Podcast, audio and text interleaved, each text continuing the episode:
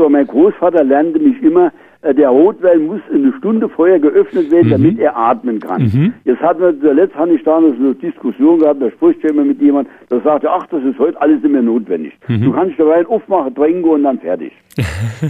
Was sagen Sie dazu? Also, ich freue mich über Ihre Schilderung.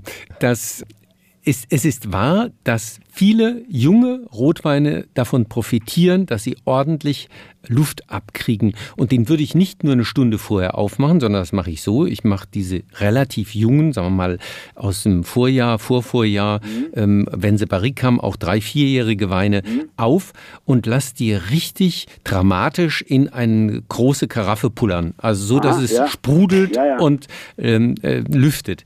Mhm. Das ist nämlich kein Dekantieren, was viele glauben, sondern das ist ein Lüften. Ah, und dieses. Lüften mhm. lässt die Weine so ein ganz klein bisschen runder werden wenn die mhm. sehr viel Holz haben, sehr viel Gerbstoff haben. Das ist das mhm. Zeug, was einen die Zähne so pelzig macht. Äh, dann sind sie, wenn das noch pelzig macht, dann ist das noch nicht richtig rund. Da fehlt eigentlich Reife. Wir trinken viele Rotweine bessere Rotweine mhm. zu jung.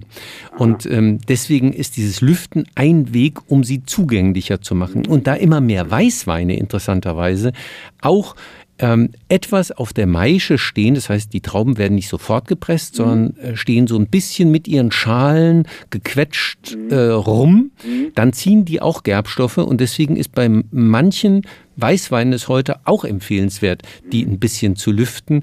Das macht sie ungleich runder, schöner und besser. Also, sie sind nicht auf dem Holzweg. Das ist ein vernünftiger Weg, zumindest für Rotwein auf jeden Fall, die Holzeinfluss haben und noch nicht den Reifehöhepunkt erreicht haben.